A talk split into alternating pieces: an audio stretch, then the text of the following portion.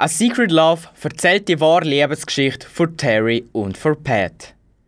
Sie haben ihre Liebe zueinander ewig verschwiegen. Weil dort in den 50er Jahren ist Homosexualität nicht akzeptiert worden. You girls came in the 50s or 60s? Yeah, I came down in 46 and played four years professional. Okay. I came down to live uh, in July of 1950. But for a while, we really didn't care to meet anybody. We were so happy to be alone and away from Canada. In the 40s, we were we had to be very careful. Well, we had to be so careful in the late 50s and the early 60s. Yeah. Uh huh. Yes, absolutely. Terrible. Two out of three Americans look upon homosexuals with disgust, discomfort, or fear. There may be some in this auditorium. There may be some girls that'll turn lesbian. We don't know. One out of three of you will turn queer. And you will be caught. Don't think you won't be caught. And the rest of your life will be a living hell. Those were the days where bars that were suspected of being lesbian bars were frequently raided, and if women didn't have on, think it was three articles of women's clothing, they could be arrested and thrown in jail. So it was not an easy time to be out. If you went to the bars, they would check you with a flashlight. And as you came out of the bar, if you had fly front pants on, you went in a paddy wagon. You were impersonating a man. I never got caught in any of the raids. I jumped out windows and ran like hell. I thank the people of Chicago for their vote of confidence in my public record. Old Man Daley put a lot of my friends out of work because they printed everybody's name and what they did for a living. Teachers and professors and principals in schools, they lost their jobs. There are many stories about people losing their jobs and committing suicide. Some of them lost custody of children, certainly divorces, all sorts of things happened as a ramification of the bar raids. Durch das haben sie sich natürlich nur im Keim geliebt. Und zuerst haben sie gar nicht realisieren, dass sie einander lieben.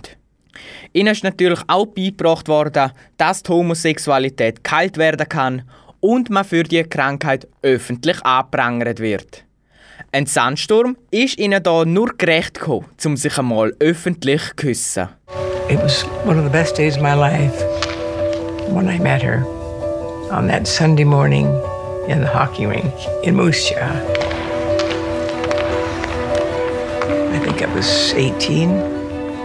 She was like 22, maybe. Yeah.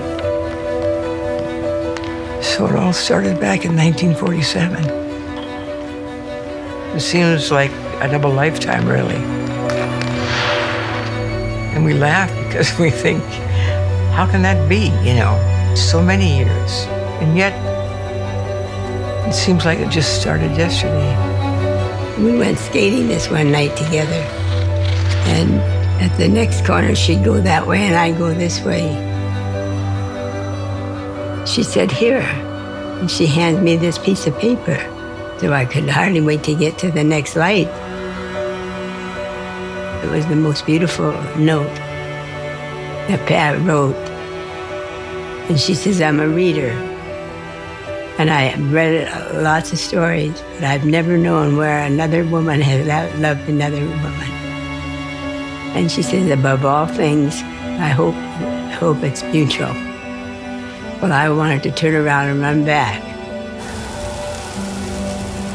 We almost got locked in the Catholic Church once. Because there was a sandstorm. We were walking right down Main Street and we, we kissed. Nobody could see us because it was a sandstorm.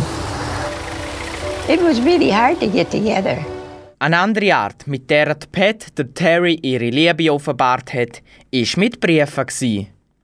Die sind beim Umzug in ein Altersheim natürlich wieder aus einer verstaubten Kiste vorgekommen und machen die beiden sehr emotional. You were pretty cute, my dear.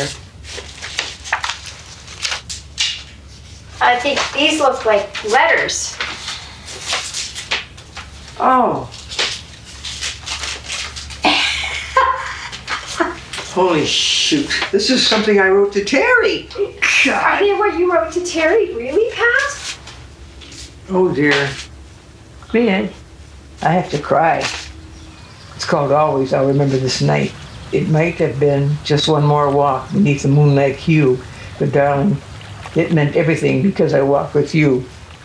It might have been just one more night, a single night of seven. My darling, you were there with me. 'Twas one more night of heaven. On we sauntered, seldom speaking, as we passed through Moonlight Lane.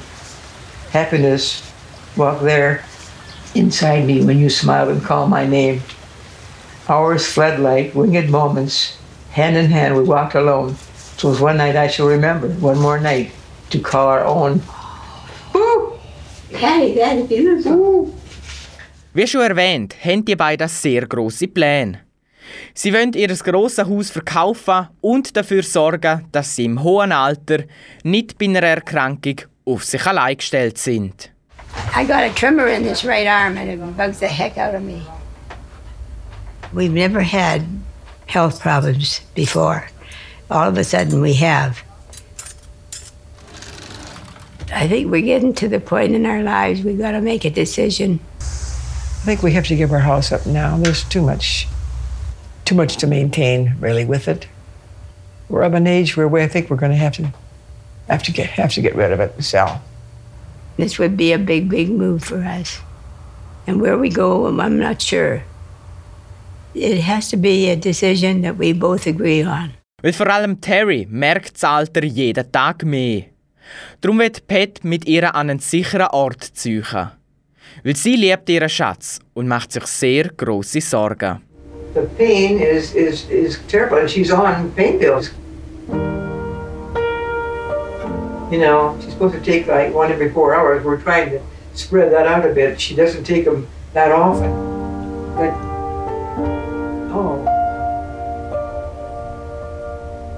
My one concern is her health. I want her to be well. I want her to be happy. There are so many things now that she's not able to do because of that tremor in her hand. So I watch over everything. I don't want her to be alone. It, it's, it's a worry. What she means to me. She means everything. A Secret Love erzählt, wie er schon gesagt, die wahre Lebensgeschichte von Terry und von Pat. Die Dokumentation gibt Einblick ins Leben als Lesbenpaar früher, aber auch was für Schwierigkeiten das Alter und das späte Coming-out bringen. A Secret Love hat mich sehr berührt und meine Augen sind immer wieder zu Wasserfall geworden. Weil sie zwei einfach viel zu herzig sind. Ich kann Doku allen empfehlen, die wahre Liebesgeschichten erleben und auch mal unstereotypische Homo-Pärchen sehen wollen. Dokumentation A Secret Love gibt's auf Netflix.